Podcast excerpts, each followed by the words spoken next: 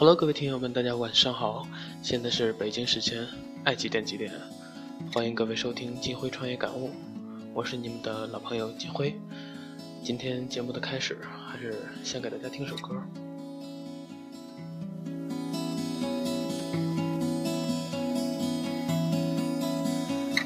你该知道，此刻我正在想念着你，回想我起拥有的美好的回忆，一切欢乐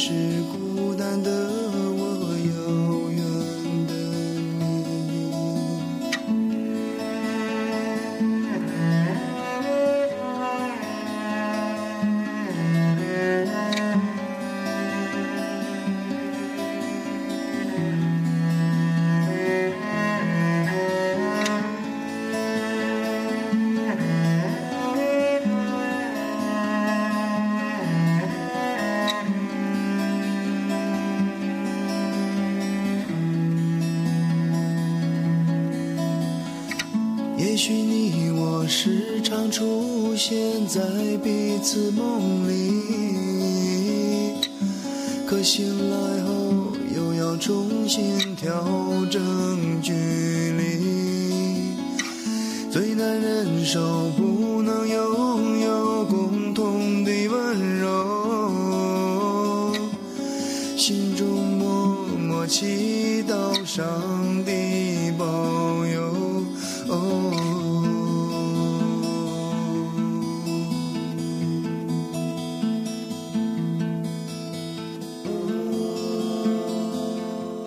说实话，今天录节目这个情绪还是有点影响的。呃，相信很多人已经看到了这则消息哈，在呃互联网创业圈无比悲痛的一个消息。这个春雨医生的创始人张瑞啊，今天凌晨三点突发心梗，离开了我们，今年也才四四呃也才四十二岁。我跟他不太熟，有过一面之缘。之前一次也是唯一的一次的会面是在北京，那个时候他看到我的黑眼圈和眼袋，跟我说：“兄弟，悠着点儿，别太拼。”但是他却可以说是用命在拼。转眼将近两年了吧，这两年他奔波于投资人和公司之间，为融资、为公司发展。今年还一直忙企业上市的事儿。据说他时常为公司融资和生存，呃，焦虑、失眠。这两个词儿，我相信对于大多数的创业者都不陌生，几乎经常伴随着自己的这样一个词汇。所以，在这儿呢，愿张瑞一路走好。也希望所有听到节目的创业者，呃，多保多保重身体，悠着点儿，啊、别太拼，是吧？好，呃，收拾一下心情，调整一下状态啊，进入我们今天的正题啊。关注科技和互联网新闻的听友们应该已经听说了哈，汽车之家前几天的股东管理层大换血，让我们看到了一场。呃，企业创始班子和资本力量相爱相杀的这样一个现实剧情哈。平安作为这个资本的主导势力，可以说几乎野蛮的，可以说清剿了汽车之家的原始管理班底。而这些，我从理想在九月二十号发的那个吐槽汽车之家 APP 新版界面，就是他吐槽新版界面不好使啊，体验。反人类是吧？的那条微博都可以看出一些端倪，这并不像他以以往的风格是吧？嗯，我们本期节目且不讨论这次汽车之家这个震荡带来的利弊，或者说它里边的一些细节。本期我们主要唠一唠这个公司的创始人李想。李想，石家庄人。作为八零后的互联网创业代表，一直是这个圈子里我很欣赏和敬重的创业者。呃，他有着独特的个人魅力和特色，也有着执拗的这个价值观和信仰。就单单从他的经历来讲，两千年创办泡泡网，零五年创办汽车之家，现在又创办了一个新的平台，叫做车和家。他的品质和性格一直是我非常喜欢和欣赏的。在创业道路上可以说是越战越勇，就像我自自己给自己起的微博的名字一样，叫“行者何金辉”，对吧？呃，理想也是一个当之无愧的行者。当然，我更欣赏他的是他对事业的敬仰和大局观。呃，我在做的事情。是梦想，是吧？这这个对理想来说也是这样。虽然企业是我一手创办的，但我没有必要把权力非得捏在自己手里，去追逐那些虚的东西。只要对事业有正向的帮助，那我就不遗余力的去支持。比如说，他发现自己管理上的短板，就引入了在管理上更为擅长的秦志，作为汽车之家的 CEO。后来事实证明，这个决策是如此的明智，对吧？汽车之家在秦志的治理下，变得更加的规范和商业化。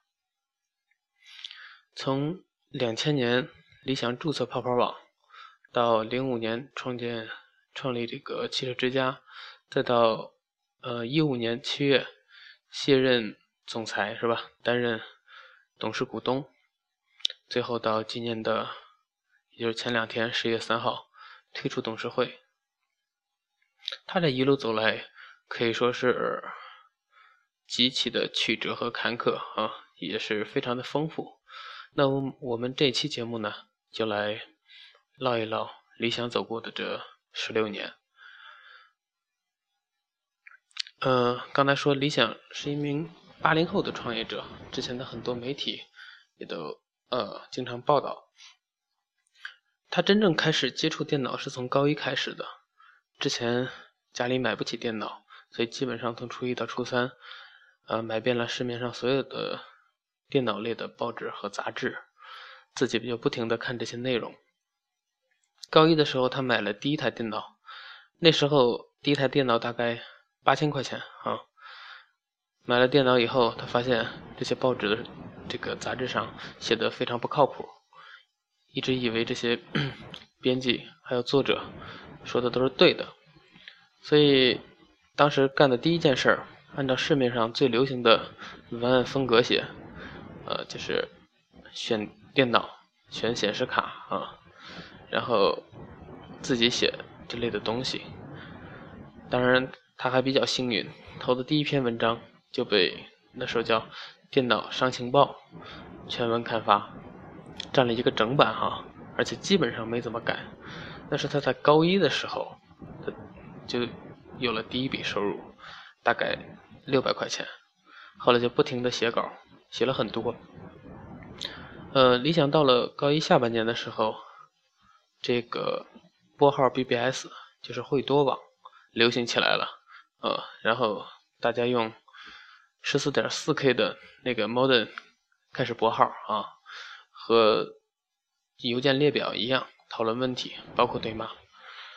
呃，到了上高二的时候，就开始有个人网站了，也能够上网了。然后他就申请了自己的个人网站，叫做显卡之家。那个时候，3D 显卡最火。当时这个网站所在的这个信息港排名第一，还有一个竞争对手排名第二。然后那个第二名的后来就成了理想的合伙人，啊，这个人叫樊征，叫樊征是吧？到了高三的时候，那个时候互联网泡沫最严重的时期，赚钱非常容易，呃，个人网站上广告显示一个月就有一万多块钱的收入，再加上稿费，他一个月差不多有将将近两万块钱的收入。比他父母的工资加起来还多上十倍，是吧？现在回头来看的话，理想做网站的时候，为什么比别人的访问量高？其实特别简单，呃，一般就是大家都是早上上网，因为那时候首先是网速快嘛，其次是上网费用比较便宜，于是他就每天早上五点钟起床，开始做更新，然后六点到六点半的时候基本上就更新完了。那么后来随着网民之间的口碑相传，这个网站有更新，大家都到他的网站去看。其实李想在整个高中就用了这么一招，就把信息港信息港里边同类的个人网站都给干掉了。竞争对手还经常骂他是一个神经病哈，那么早起来更新网站，然后他们一直骂到自己的网站都没了，也没有像李想那样早早起起来更新，是吧？后来呃，理想不上学了，就想着能把这个网站真正的商业化。做成一个真正的商业网站。那时候商业网站并不多，呃，注册公司的时候最开始选择在石家庄嘛。工商局不知道什么叫互联网，非说他们是网吧啊，所以他们基本跑了有不下十趟，最后才拿到无数的证据，向工商局证明有互联网这么个东西，不是网吧，是吧？不是网吧。呃，另外更重要的一点。不懂技术，对于理想来说是最大的障碍。他当时就把跟他竞争的人都拉进来，因为这哥们懂技术，会写代码，会管理服务器。然后九九年，理想呃高中毕业，他的第一个合伙人就是刚才提到的樊征，也大学毕业了。当时主要以理想的网站为主，所以是我说了算啊，这个。占百分之六十的股份，然后呢，樊征占百分之四十的股份，然后再后来，樊征就把他自己的网站给关掉了，俩人全身心的一起做这个网站。然后到两千年的时候，他们将个人网站转成了泡泡网。其实泡泡网发展的并不顺利，因为做泡泡网最核心的初衷是从个人网站开始的，这个是。理想的个人爱好，那个时候他们也不懂什么叫管理，什么叫团队协作，是吧？当时想着怎么尽可能的努力，也不懂得如何的沟通，更不懂得怎么去调动员工的积极性，建立一个什么样的这个管理治理结构。所以理想说，呃，几乎一个公司，一个创业公司能犯的所有错误，他基本上在泡泡网全部犯过一遍啊。那么另外一个问题就是，他们当时并不在乎时机的把握，就是自己喜欢。其实电脑的真正真正的爆发期是在两千年到两千零三年。嗯，零三年以后，整个电脑市场开始平缓往下走了。在市场爆发的时候，是决定胜负的关键；平缓或者下滑的时候，再努力就没有用了。然后。圈地也变成了抢地，是吧？他们那时候基本上每天工作十四个小时以上，但是竞争对手一天也能工作十二个小时，除非你一天工工作三十个小时能超过他。在市场不增长的时候，活着还是很容易的，他想要成为第一，基本上就没有机会了。嗯，两千零四年的时候。他就和合伙人商量，要选选择一个新的领域，趁着泡泡网还有点利润，然后干点新事儿。当时筛选了三个领域：旅游、房地产和汽车。那到底选什么领域呢？他们就开始了一通这个分析判断啊。然后先是看房地产，泡泡网当时大概有一百多人，那时候做的最好是搜房和焦点网。呃，于是他们去研究搜房。发现他成功的原因是在各地有自己的分站，因为北京的房子、石家庄的房子，呃，跟上海的房子没有任何的关系，然后他就开了分站，呃，有将近一千人分布在全国。后来他们一琢磨，他妈的这事儿干不成，是吧？因为他们总共才一百多人，怎么给一千人干呢？然后让他们去管理一个全国分布在这么多城市的千人规模，而且也不是他们所擅长的，是吧？呃，这是第一个，放弃掉了。然后后来他们又看旅游，旅游当时做的最好的是携程，那时候还没有人会拿着手机 APP 下单，对吧？携程最做的最多的事儿是在各个机场发一张卡，拨打电话啊，这个订机票、酒店。访问网站也是拿着电话，没有人直接在网站上下单，然后他们就去研究携程。当时最厉害的时候，呼叫中心也是好几千人。他们一看这个事儿太难了，是吧？做这么大一个呼叫中心根本不可能，所以把旅游这个事儿也给放弃掉了。那么排除法到到了最后，就只剩汽车了。当时一看，我操，汽车这个太好了，是吧？简直为他们量身定做的。为什么呢？第一，汽车是标准化的产品。你看到宝马三系在北京、石家庄、乌鲁木齐看到的都是一样的，对吧？这跟他们做 IT 的非常相似。然后呢，汽车的品类非常的简单，当时的汽车种类比现在要少很多，汽车的复杂程度远远远小于当时的手机品类的复杂度，这是一个，这是第一个因素。第二个因素，嗯，看这个行业里的人怎么样，所有的人天天在发这个，就是汽车厂商的新闻稿，不做任何的东西。可以说懒到没法懒的地步，就好像今天还是这样，是吧？我们今天看到很多，呃，媒体网站也都是到处转载，写原创的越来越少了，一直是这样，人会越来越懒。那么他们就干了一件什么样的事儿呢？IT 网站有竞争，汽车网站没有，是吧？所有人都是发发这个厂商的新闻稿、图片就完事儿了，所以他们发觉。我去，这个竞争对手太弱了，是吧？比他们之前做的这个 IT 网站的对手们弱的太多了。然后，这是头两个因素，他们分析完了。然后第三个呢，他们分析是不是一个好时机呢？我们现在干。嗯，因为什么呢？他们特别在意这个时机是不是最好的时机，因为他们做泡泡网的时候。错失了一个时机，他们就发现汽车是一个特别好的时机。当时汽车市场跟九九年、两千年的电脑市场非常的相似，这是一个卖方市场。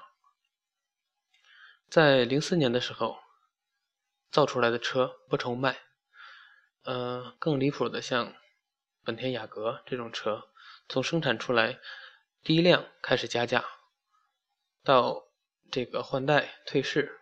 甚至都在加价，随便开了一个 4S 店之后，基本上就能一年回本儿可想这个市场当时是如何的爆发，是吧？所以当时他们认为，任何一个市场的爆发都是从卖方市场向买方市场转换的一个过程，这是爆发的本质。当时谁是市场第一，那么跟三年之后谁是第市场第一？没有任何的关系。李想后来反思，第一次创业的时候，他是一个超级技术专家，对硬件这个技术了如指掌。但后来发现，无论多么懂这些技术，如果没有抓住用户的诉求，你自诩为专业，或者说我具有竞争力，然后看起来更像是自己在自嗨，是吧？自娱自乐。所以他们做的第一个转变。必须以消费者、以市场为导向。他们再懂技术，也把技术扔到一边去，这是他们做的第一个改变。然后，除了选择一个好的领域，还有一个更重要的是以用户为市场为导向。呃，据了解，汽车之家在开始的时候基本没招什么人，找了一个合伙人，两个技术啊，就把网站给做出来了。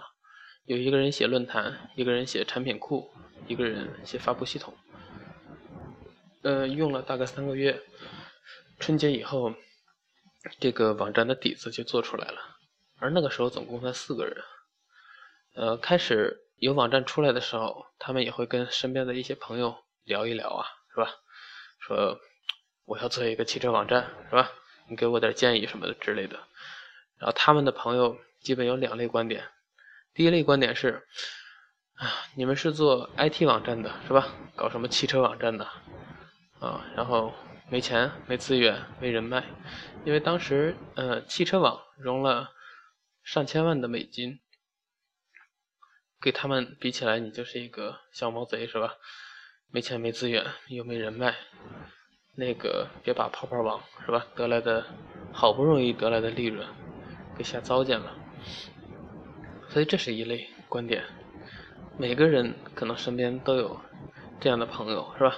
给你一些看似呃中意的啊诚恳的观点，不希望你瞎折腾，让你瞎泡汤了。嗯，还有一些朋友对他们可能比较熟一些啊，然后他们也也是从零开始干的，所以呢。他们给理想建议说：“你们最好去现有的汽车网站，还有汽车媒体挖一些成熟的人过来，这样可能说起步更快一些。”这是他朋友两类朋友提出的大概两个方向的建议，但是这两个建议最终理想都没有听，因为他觉得已经上了这条路了，就不会再退了。其次，当时所有的媒体、所有的网站。这些从业人员都不是他们想要的，因为没有人任何人考虑用户的需求。如果你去改变他们，这种难度远远大于自己去培养新人。所以他在春节过后招了一大批的大学生进来，从零开始写他们想要的东西。最开始让他们去到处到处签这个转载协议，把各个网站的内容都转载过来。保证网站有一个基本的数据库架构，然后呢，同时开始干了第一件事情，做用户喜欢看的产品库。为什么做产品库呢？当时除了产品库，什么也做不了啊，因为他们又不认识任何任何这个汽车厂商的人，没有任何的汽车专业人士，也没有汽车方面的人脉，当然他们。也曾尝试给这个汽车公关公司打电话，想要一些，比如说测试车，想参加活动，但打过去人家一般问，比如说你们是做什么的呀？理想就说我们汽车之家的是吧？对方说哦，你们是汽车之友吗？是吧？他说我不是汽车之友，就是汽车之家，诸如此类的吧，这样的对话。这件事大概解释了三年是吧？说自己是汽车之家一个新的网站。他还没说完，对方基本上就挂掉电话了。他们开始，这个时候呢，就开始去呃思考用户的诉求。当时所有的汽车网站几乎没有几个网站拍真实的照片，他们都用这个厂商官方的图片。这个你们都见过对吧？官方图片，呃，尤其之前的和现在还不是一个档次。现在。官方图片都很漂亮了，那个时候的官方图片，呃，是一种什么感觉呢？就跟你去相亲是吧？哼，你相相亲之前，或者说今天我们在网上看到的大部分美女是吧？几乎没有几几几个不 PS 的是吧？没有几个不美图的、不美颜的。那么那个时候跟现在的现状，呃，非常的相像，他们面临的。用户看车也希望，就是说，就跟我们看到，比如说网上的帅哥美女似的，他是整的自己挺帅，那他本人长得什么样？我买车是吧？我尽可能的接近这个真实的实物照片。但是当时呢，PS 很过分是吧？能 PS 一个十八寸的轮毂出来是吧？结果你买到的发现是十五寸的，然后。都能做成这样的效果。当时他们看到的一个诉求就是，用户想要看到真实的照片，所以他们当时干的第一件事情，呃，每个人一个数码相机，当然他们当时总共也没几个人哈，就去 4S 店里对着这些车去拍照片。由于多年的这个互联网从业经验，他们一上来规划了非常严谨的数据库结构。把车按照人的习惯分类，按照外形、内饰、座椅，还有其他的每个细节，定义到图片的每一个细节的角度都固定。一个车的所有角度，从哪个角度拍的都是固定的。这为以后他们做这个图片的对比数据库分析提供了很大的帮助。呃，开始做汽车网站的那年，有上百个汽车网站。零五年用了不到一年的时间，网站的访问量基本上就进入了这个整个汽车网站这个行业的前五名。而且是在没有任何推广费用的前提下，呃，后来理想就用了他在高中的时候用的那招，在更新频率上想办法。他们发现所有的汽车网站周六周日都不更新，那他们就周六周日做两部分内容，嗯，时时这个时效性比较强的放在周六更新，然后一部分。定时发布，然后周日更新，这样每周六、每周日都有更新。那个时候，可想而知，是吧？别人都没有的是你这儿有更新，那么访问量就哗哗的涨嘛。于是，这个他的竞争对手们白给他送流量，因为，呃，任何的消费者，是吧？他们都是希望在周六日不工作的时候、闲下来的时候去看车。那个时候真的没什么东西可看，是吧？然后，哼，一个网站的一篇文章，恨不得看上十遍，是吧？把它看透，然后好自己去决策我去买哪款车。然而他们发现做这个以后，发现还是不够。为什么？因为那个时候每天早上上班的时候，呃，打开电脑都会看网站。你看网站跟前一天的内容一样。是吧？多么伤心呐，是吧？当时 他们的第二个方向呢，就是每天下午额外的更新一批内容，放在第二天早上八点更新。所有人在早上打开网站的时候，仍然只有一个网站是更新的，就是汽车之家，是吧？然后这是他第二个做的和。竞争对手不太一样的地方，后来他们又做了第三个改进。到晚上，这个他们发觉，比如说某一个时段，比如说九点到十点，访问量高峰期的时候去增加更新。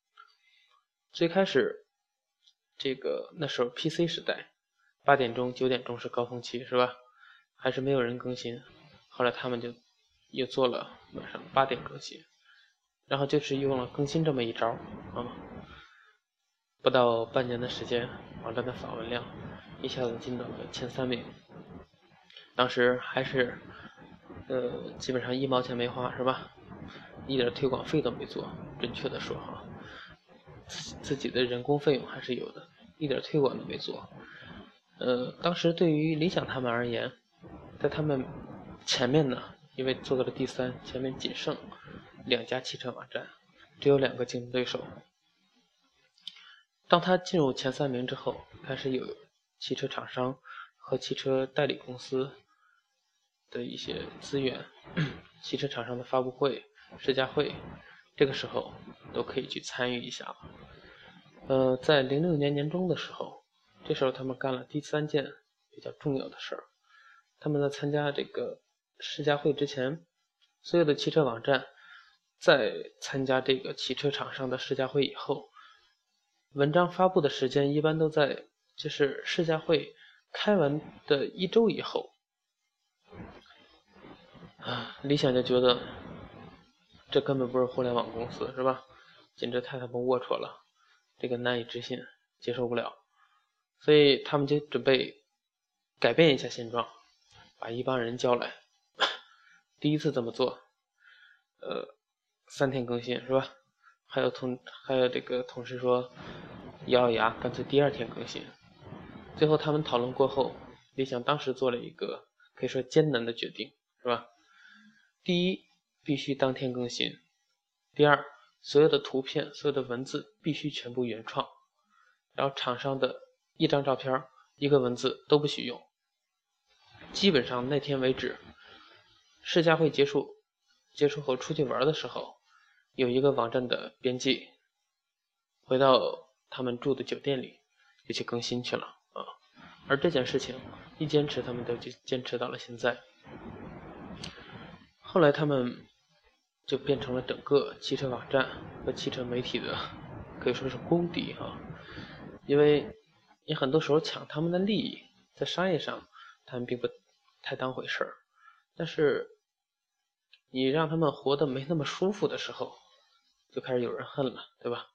中间也遭到很多人非常多的抵制，甚至用公关的方式去限制理想他们。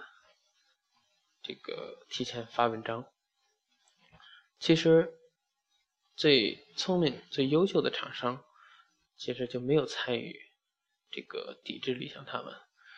经常，比如说一个月前就把试驾车发给他们，别人发上市价格的时候，汽车之家的测试文章就已经出来了。到了零六年底，用上面说的这三个方式，让汽车之家的流量。变成了整个汽车垂直网站的第一名，这时候就是 number one 了。这就是理想从泡泡网到汽车之家成立过程中他们做的一些事和一些经历的细节。那我们再回过头来看，在这个贯穿整个过程当中的各个阶段的理想。呃，泡泡网在早期的时候，理想坚持所谓不招外边的人。不招外边的能人，招来的员工更像一堆助理哈，喊一嗓子往哪跑往哪跑。团队里没有什么特别强的人，遇到问题的时候都想着怎么学习怎么解决，然后有什么能力就做成什么样。到了汽车之家，这个思维模式和运作模式就开始逆转了啊。因为必须要做到行业第一，必须就是呃保证他们的所有东西都是优质的。任何自己能做到第一的，他们就自己去做；自己做不到第一的，必须找到能帮助自己做到第一的人来加入这个团队，甚至他要什么都可以。所以这是他你看在泡泡网和这个汽车之家最大的转变，可以看得出来。更清晰了，是吧？然后也更加商业化了。嗯，泡泡网更像是毛主席打江山那个草创时期，后来汽车之家就有点像初具规模的这个样子，也摸慢慢的摸到一些门道。这个过程当中，汽车之家也没有从这个泡泡网拉太多的人过来，因为泡泡网的人已经是习惯了 IT 网站的那种思维逻辑了。而理想呢，这个时候希望一个全新的思维逻辑，因为他们希望自己能彻底的改变。但是原来的员工呢，不一定能改，对吧？零六年的时候，这个第一件事就算完成了，是吧？他们开始有了流量，然后就开始做经营管理。在流量做到第一之前，他们基本什么广告都不接。送上门的广告都不接啊，不接任何的广告。呃，等流量做到第一之后，他底气就开始变得硬起来了，是吧？这个时候建立这呃这个商业团队、管理团队。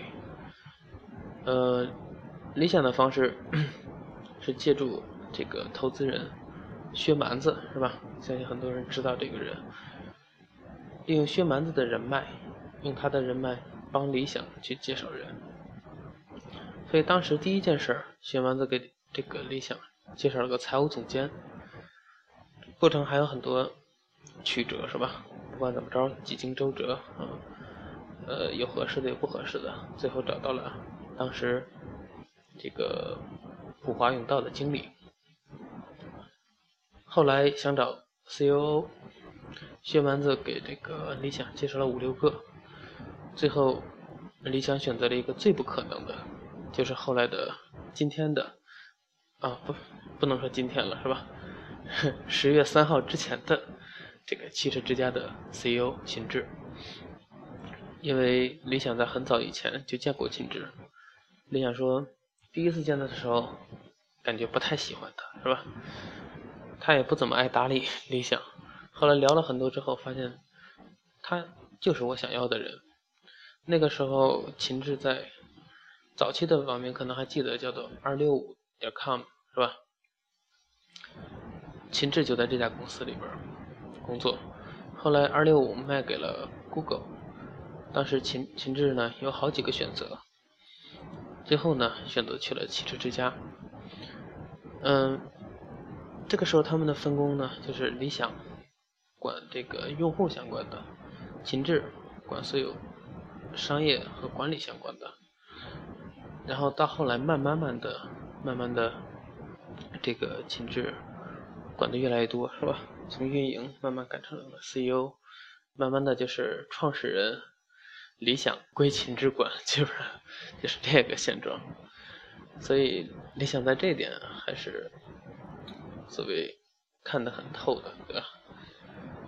嗯，秦志给汽车之家带来的最大的帮助是，他把汽车之家真正的变成了一个企业，而不是一个简单的公司或者说网站产品。那么怎么变成企业的呢？他来了以后，先拉着所有的人，因为他觉得这个企业的氛围特别好，然后所有的人都真实的一塌糊涂，是吧？也不吹牛，然后他就先拉着所有的人去读，比如说从优秀到卓越，还有我们上一期节目里边提到的那本书《基业长青》，这两本书，他帮着团队找到了一些人才，更加完善了。整个管理团队，所以他到了汽车之家之后，干的第一件事儿，除了组建团队呢，就是做企业文化。当时的汽车之家是一个完全开放式的文化，所有人都往黑板上写啊，你想到一条就往上写，写了一大黑板。结果呢，无一例外啊，大家写在第一条的，基本上都是。把消费者的利益放在第一位，然后他们发觉整个一个黑板梳理完之后，呃，最终总结为两条：第一条是把消费者的利益放在第一位；第二条是做正确的事，但是不做容易的事儿。这些现在看来，就是说，当他们做出这个决定的时候。你感觉呃，跟他们过去的经历这些相关的，很多时候你会发觉，嗯，就是说这种资讯类文这个文章这种站点，所有的竞争对手或者说不是这个行业的，所有的行业可能也都有这样的共共同点，就是嗯，竞争对手就是。基础的看不上，啊，但是牛逼的做不到，是吧？这是很普遍的事儿。就是我们经常说大学生眼高手低，对吧？零到六十分的事儿不愿意做，老想做六十到八十分以上的，那自己又没有能力去做那样的事情，那到最后的结果呢，可能就做到几分而已。所以他们呢，就选择做这样的事情，在这样的。企业文化下呢，呃，给他们带来的效果可以说超出了他们的预期。据说，他们的一个销售一个案子，如果违背了消费者的利益，不接这个广告了啊。他能做到这个程度，确实实属不易啊。这个东西，呃，文化怎么说呢？到了一定程度，就会变得跟信仰一样。当你发现，嗯，另外一个企业不这么干的时候，很多人就觉得受不了了，是吧？这就是企业文化。所以判断一个公司它是否能够做大做强，我觉得最核心的问题是它到底有没有企业文化，而这个企业文化有没有深入人心。当你如果看到一个企业的文化有很多页，这家公司也很危险，对吧？无论公司的目标。还是企业文化最好的方式就是你能做到讲出来，但是不用解释，大部分人都能听明白，而不是看到一条我就需要解释一次，或者解释很长时间。我看过很多公司做企业文化，就这样的，对吧？出一条，为这一条我再配一页纸的解释啊，这样的企业文化在使用的过程当中，就会它的效率慢慢越来越弱，慢慢都挂成了挂到墙上变成了标语，然后新员工来了也不知道是怎么回事，是吧？那么融入，嗯，它就形慢慢的形成了一个形式，所以。就形同虚设。那么企业文化说白了就是你一个企业的灵魂是根。那么我觉得这个，你像我们之前上一期讲到的阿里，对吧？企业文化，他们的企业文化就是客户第一，是吧？员工第二，股东第三。那这个执行下去的时候。在与股东，呃一些方向，这个产生争执的时候，拿出来这个企业文化往桌子上一拍，所有人都哑口无言，对吧？这就是我们执行的企业文化，谁要改这个，我就给谁干仗，是吧？所以我觉得，整个看下来，我不知道大家有什么收获。我相信，嗯，整个理想的创业过程当中，嗯。这么一路走下来，有很多我们值得借鉴的地方。当然，这仅仅是从我的这个视角里所看到和了解的那个理想啊。我我认为是一个聪明而且脚踏实地做事的靠谱的创业者。虽然呢，嗯，今天他亲手建立的七日之家发生了。管理层和股东的巨变，自己也被清剿出去，是吧？但是今天呢，理想也开始建立了自己新的平台——车和家。所以，嗯，在节目的最后吧，嗯，我觉得能祝愿的呢，就是说，我也相信这个理想这个新的平台会越做越好。好。我们本期的节目就是这么多，嗯，感谢您收听《金辉创业感悟》，我们下期节目接着唠。